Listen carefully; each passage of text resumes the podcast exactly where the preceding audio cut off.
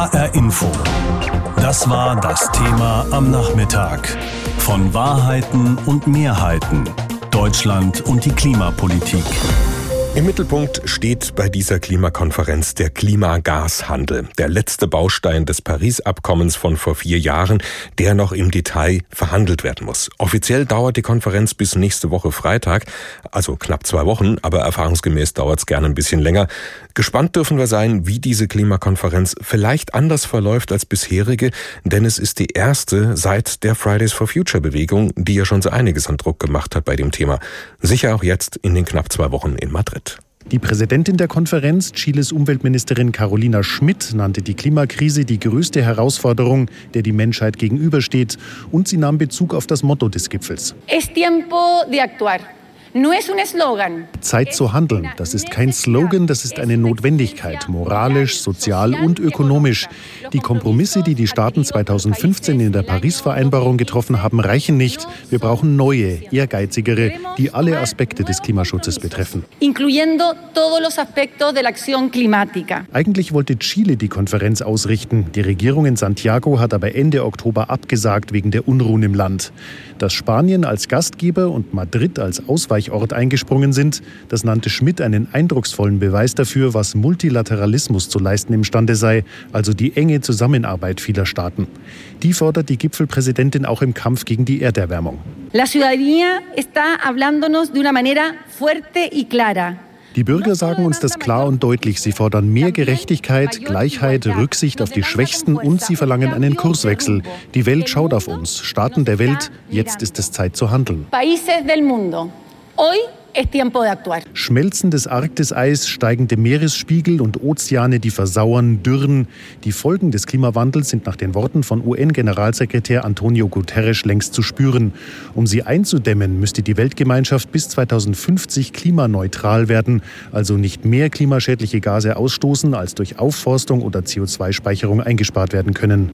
No no Wir haben keine Zeit und keinen Grund zu zögern. Wir haben die Instrumente, die Zahlen, die Ressourcen, zeigen wir, dass wir auch den politischen Willen haben, den die Menschen von uns verlangen. Das nicht zu tun, wäre ein Verrat an der Menschheit und an den kommenden Generationen. In Paris haben knapp 200 Staaten 2015 vereinbart, die Erderwärmung bis Ende des Jahrhunderts deutlich unter 2 Grad halten zu wollen, besser noch bei 1,5 Grad. So sind die Folgen des Klimawandels noch beherrschbar. Dafür reichen die bisher vorgelegten nationalen Klimapläne aber nicht aus. Nach Angaben der Wissenschaft nimmt die Welt mit den derzeitigen Maßnahmen Maßnahmen Kurs auf über drei Grad. Lisa Göldner von Greenpeace fordert, dass in Madrid die Weichen gestellt werden für die Erhöhung der nationalen Klimaziele, die dann im kommenden Jahr eingereicht werden müssen. Und das kann nur dann gelingen, wenn die Europäische Union bereit ist, den ersten Schritt zu gehen. Und da spielt Deutschland eine ganz zentrale Rolle. Außerdem soll der Gipfel in Madrid Regeln festlegen für den Handel mit Ausstoßrechten. Der ist grundsätzlich im Pariser Abkommen verankert. Umweltverbände befürchten aber, dass sich Verkäufer und Käufer von Emissionsrechten für Dienste beim Klimaschutz doppelt anrechnen. Sie wollen außerdem verhindern, dass Zertifikate aus der Zeit vor 2020 ins Spiel kommen. Christoph Bahls von der Umwelt- und Entwicklungsorganisation Germanwatch. Wenn wir da große Schlupflöcher bekommen, ist das ein Rückschritt. Im Paris-Abkommen steht aber drinnen, das soll zu zusätzlichem Klimaschutz führen und eben nicht zu weniger Klimaschutz. Insgesamt werden in den kommenden zwei Wochen zum Gipfel 30.000 Teilnehmerinnen und Teilnehmer erwartet aus rund 200 Staaten. Jakob Mayer aus Madrid über die Ziele der UN-Klimakonferenz, die heute eröffnet worden ist. HR Info. Das war das Thema am Nachmittag.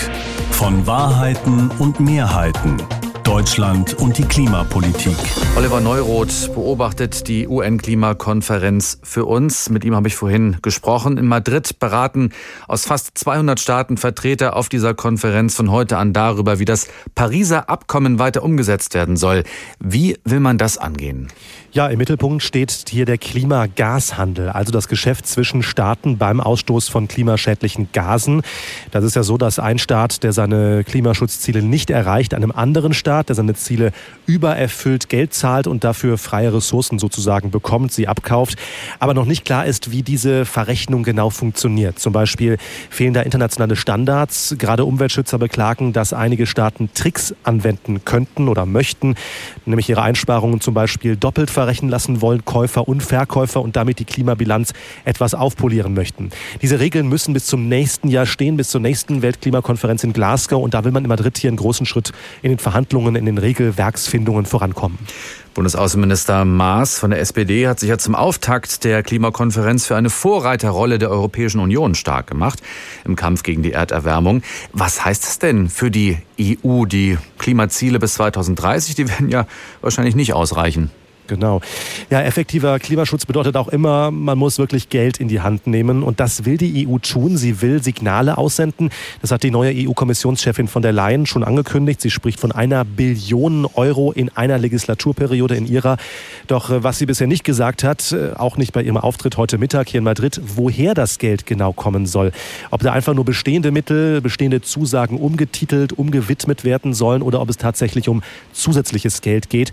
Was von der Leyen klar klargestellt hat. Sie will, dass die EU ein Vorbild sein wird. Sie fordert die Mitgliedstaaten auf, jetzt zu handeln, um, wie angepeilt, im Jahr 2050 klimaneutral zu werden. Und dazu möchte von der Leyen ein EU-Umweltgesetz ausarbeiten lassen und das soll im März vorgestellt werden. Die Bundesregierung hat ja schon gehandelt, ein Klimapaket vorgelegt. Daran gibt es aber sehr viel Kritik. Wie sehen das denn die anderen Länder? Also welche Rolle wird Deutschland bei den Gesprächen in Madrid letztendlich spielen? Ja, tatsächlich nimmt Deutschland hier eine einigermaßen mächtige Rolle ein, würde ich sagen, denn viele andere Staaten loben die deutsche Regierung für das Klimapaket, dafür, dass Deutschland als das einzige Land bisher ein solches Gesetzespaket im Gepäck hat mit konkreten Schritten gegen den Klimawandel. Da sind die meisten anderen Staaten noch lange nicht so weit. Aber es ist auch so, dass viele Umweltschützer hier in Madrid sich das deutsche Klimapaket genau angeschaut haben und es heftig kritisieren.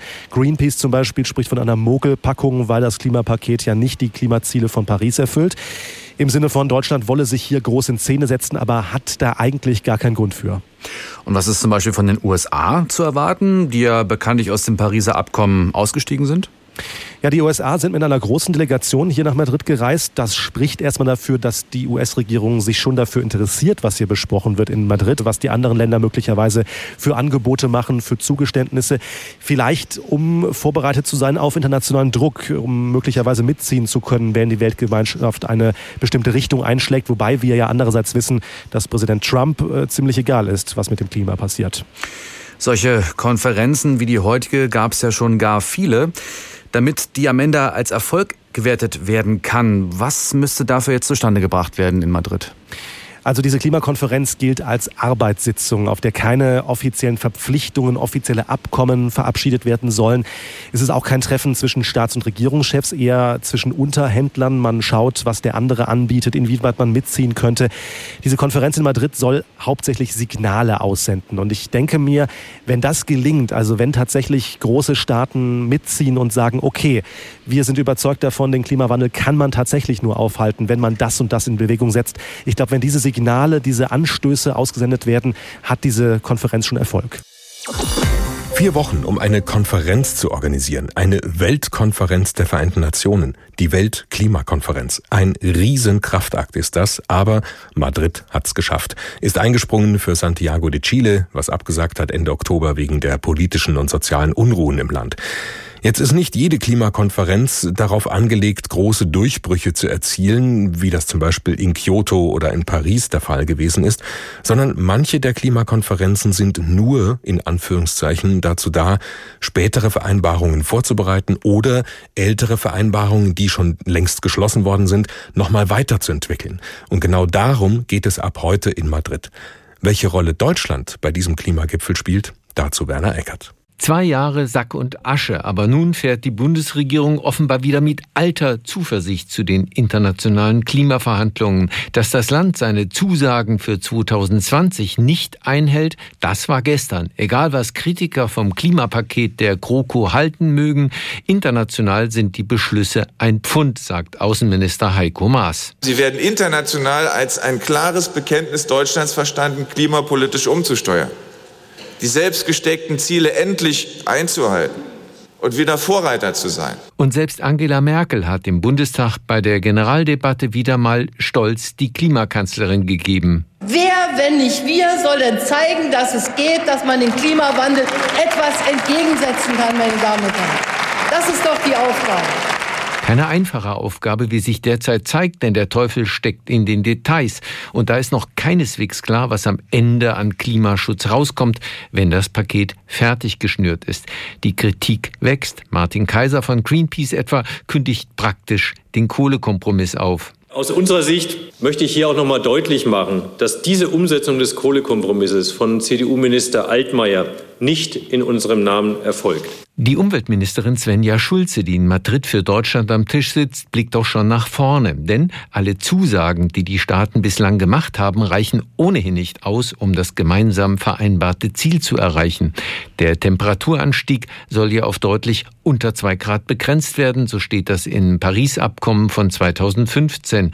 Dort steht auch, alle fünf Jahre müssen die Unterzeichnerstaaten nachlegen beim Klimaschutz. Das heißt, bis in einem Jahr bei der nächsten Konferenz in Glasgow muss viel passieren. Da möchte die neue EU-Kommissionspräsidentin Ursula von der Leyen möglichst jetzt schon ein Signal geben. Die EU soll zuallererst ihre Anstrengungen verstärken. Statt 40 Prozent weniger Treibhausgase bis 2030 sollen es 50 oder 55 Prozent weniger sein. Das wäre in Madrid ein gutes Zeichen, sagt Svenja Schulze. Ich werbe innerhalb der Bundesregierung dafür, Frau von der Leyen in diesen Ambitionen zu unterstützen.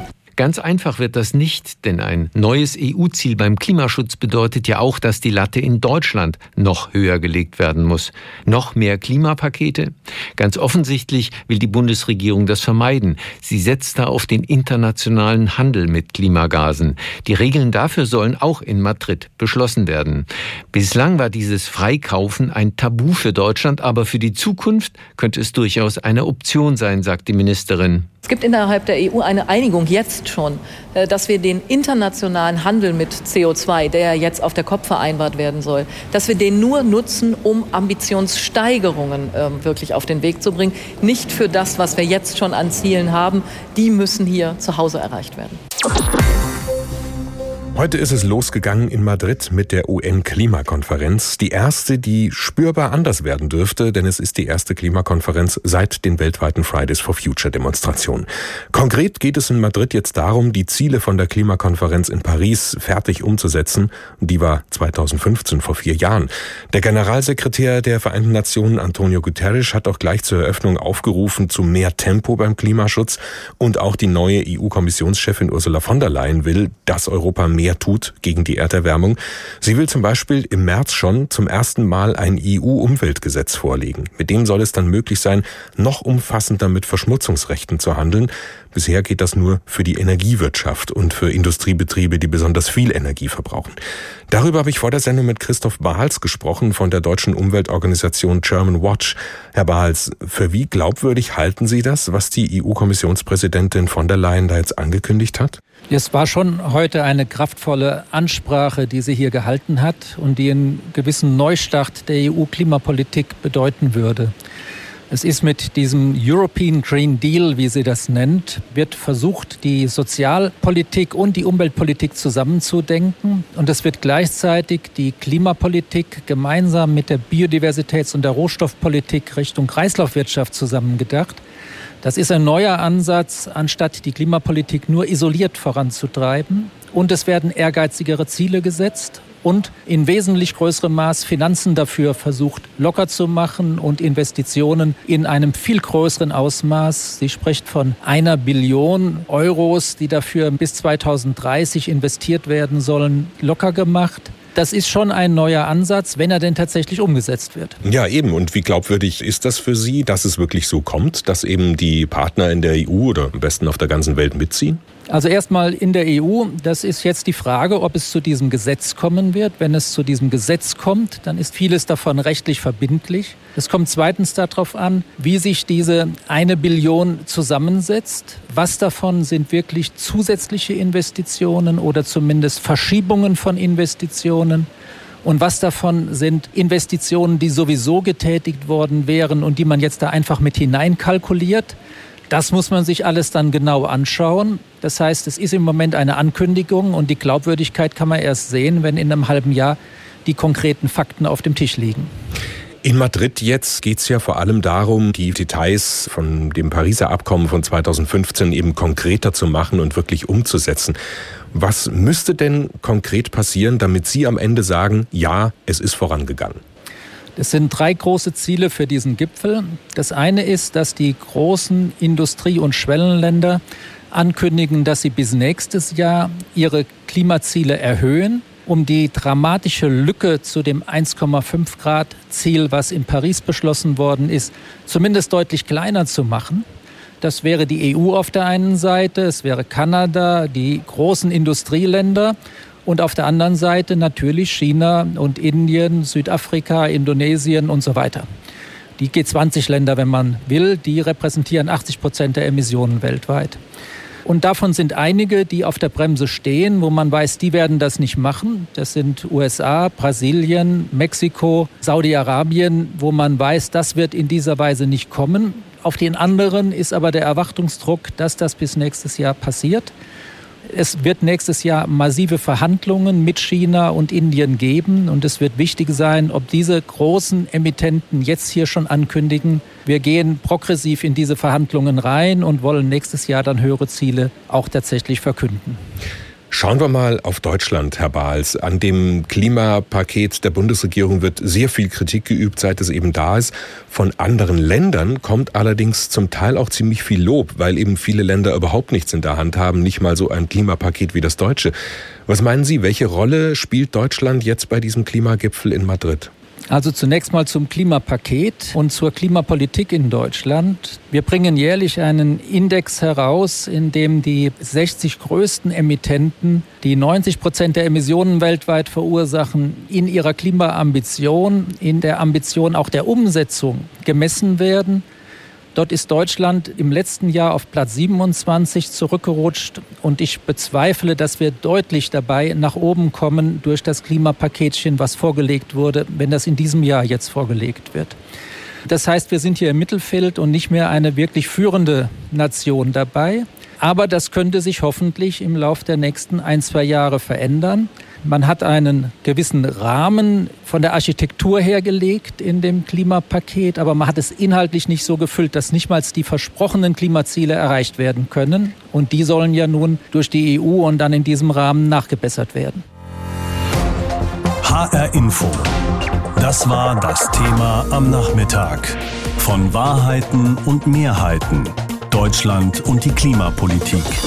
Der UN-Klimagipfel hat heute in Madrid begonnen und wieder einmal stellt sich in dem Zusammenhang die Frage, wie lässt sich das CO2-Problem überhaupt noch in den Griff kriegen? Da ruhen die Augen, klar, auf der Wissenschaft, denn es gibt bereits Erfindungen, die das Problem auf innovative Art und Weise anpacken, wie etwa gigantische CO2-Staubsauger, die Tonnen von Kohlendioxid aus der Atmosphäre heraussaugen wollen. Darüber habe ich vorhin gesprochen mit unserem Wissenschaftsredakteur Stefan Hübner. CO2 einfach aus der Luft heraussaugen? Wie erfolgsversprechend ist das denn? Nun, diese CO2-Staubsauger, die sind eine von vielen Klimarettertechnologien, an denen im Moment getüftelt wird und ja, dementsprechend auch noch in der Entwicklung. Im Prinzip geht es darum, dass man mit großen Ventilatoren Umgebungsluft ansaugt und das Kohlendioxid, das wird dann per Filter aus ihr herausgeholt und dann etwa in Gewächshäusern als Dünger eingesetzt. Klingt gut, hat aber folgende Nachteile. In der Luft sind andere für das Klima weniger relevante Gase in viel größeren Mengen enthalten und deshalb muss durch den Filter sehr viel Luft gepumpt werden, was viel Energie braucht. Ne? Und Nachteil Nummer zwei ist, um ein Prozent der jährlichen globalen Kohlendioxidemissionen aus der Luft herauszufiltern, dafür bräuchte man rund 400.000 CO2-Staubsauger und aktuell gibt es gerade mal 14 Anlagen in sechs Ländern. Na gut, immerhin.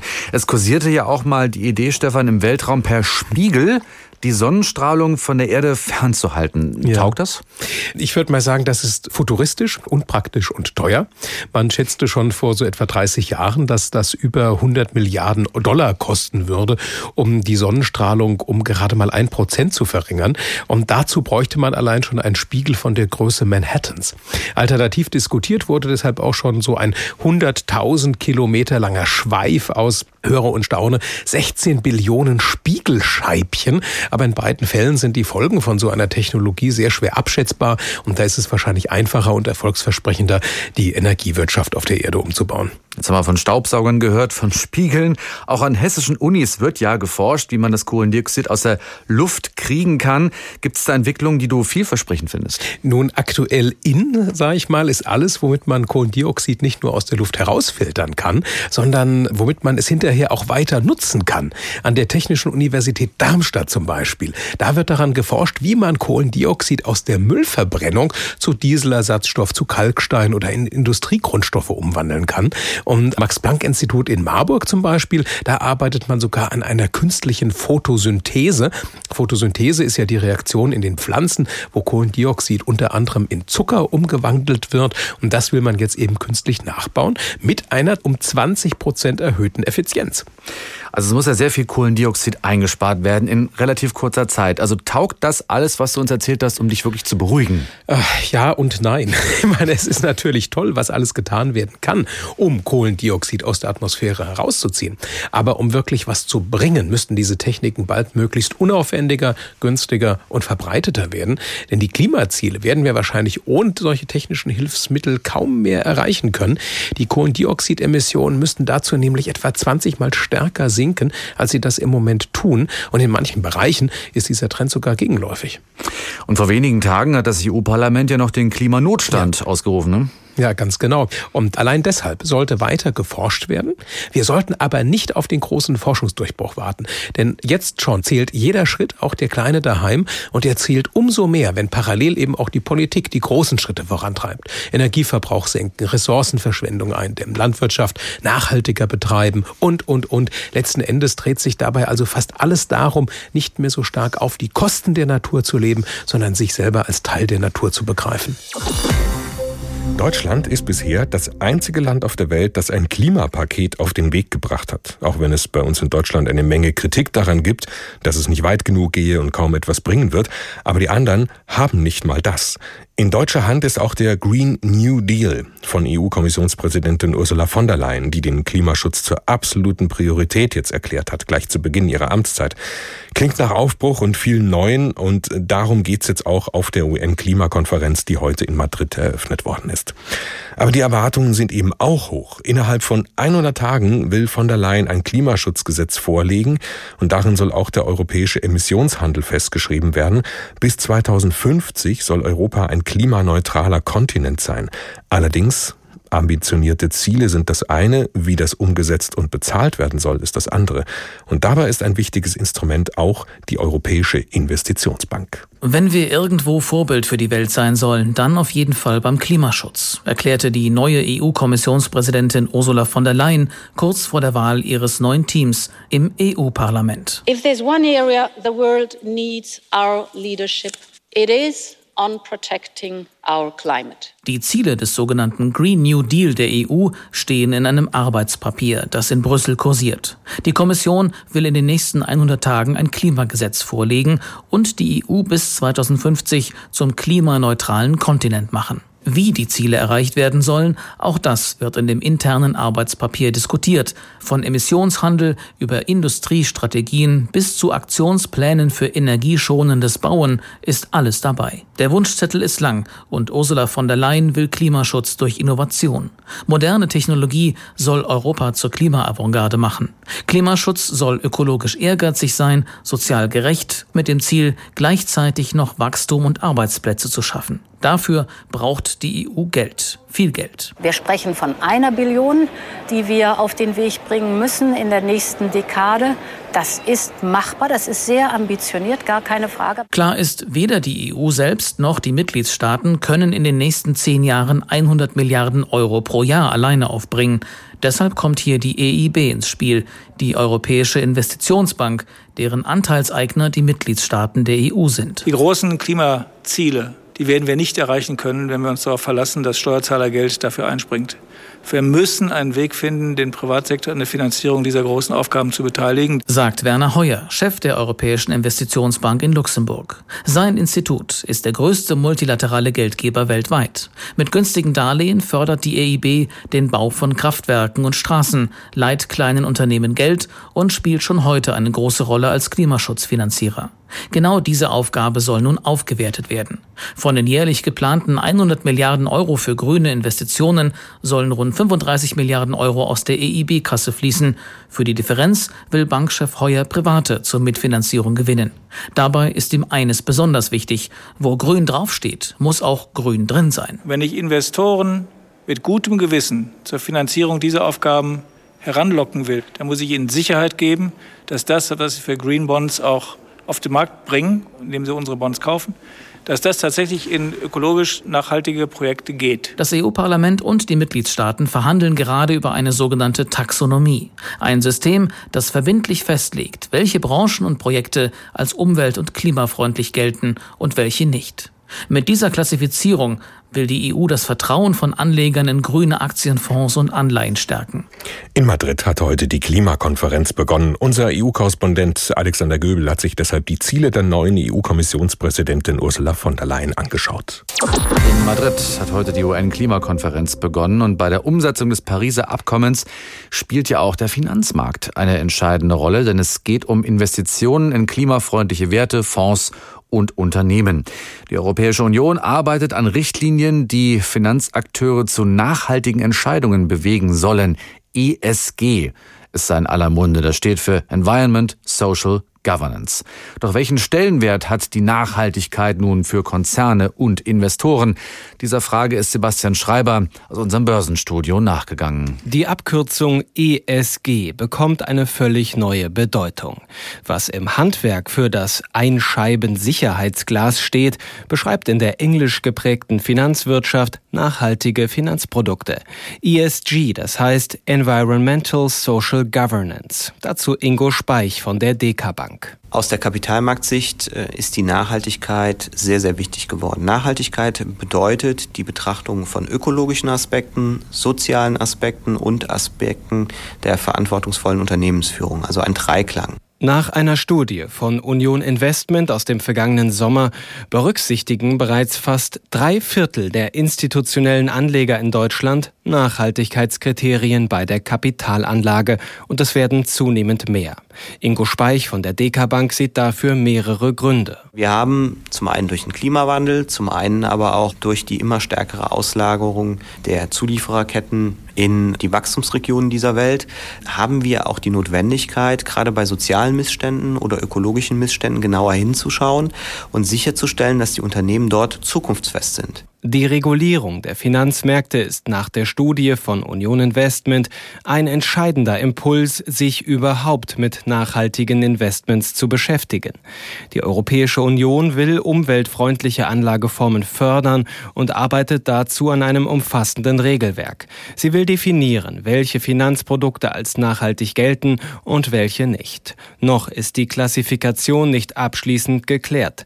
EU-Mitglieder streiten etwa darüber, ob Atomenergie als nachhaltig gelten kann oder nicht. Für die institutionellen Anleger sind Fragen wie diese entscheidend. Schließlich sollen sie nach den Plänen der EU ihre Kunden künftig über nachhaltige Investments aufklären und offenlegen, wie sie das in ihre Prozesse einbinden. Klar ist, wer nachhaltig investieren will, braucht dafür auch Unternehmen, die umweltfreundlich produzieren und Transparenz zeigen. Professor Rolf Nonnenmacher ist Vorsitzender der Regierungskommission Deutscher Corporate Governance Index. Er hebt die Rolle der Nachhaltigkeit für eine gute Unternehmensführung hervor.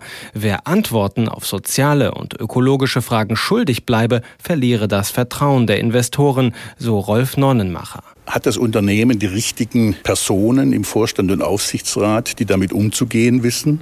Hat das Unternehmen die richtigen Vergütungsanreize, die insbesondere auch Erfolge in der Umsetzung der Sustainability Agenda im Unternehmen zum Ausdruck bringen? Insofern sind es immer die gleichen allgemeinen Anforderungen, die jetzt hier konkret auch dazu beitragen, die Nachhaltigkeit besser im Unternehmen umzusetzen. Gleichzeitig gibt es in der Finanzbranche Sorgen, dass neue Vorgaben und Pflichten im Bereich der nachhaltigen Anlage zu weit greifen.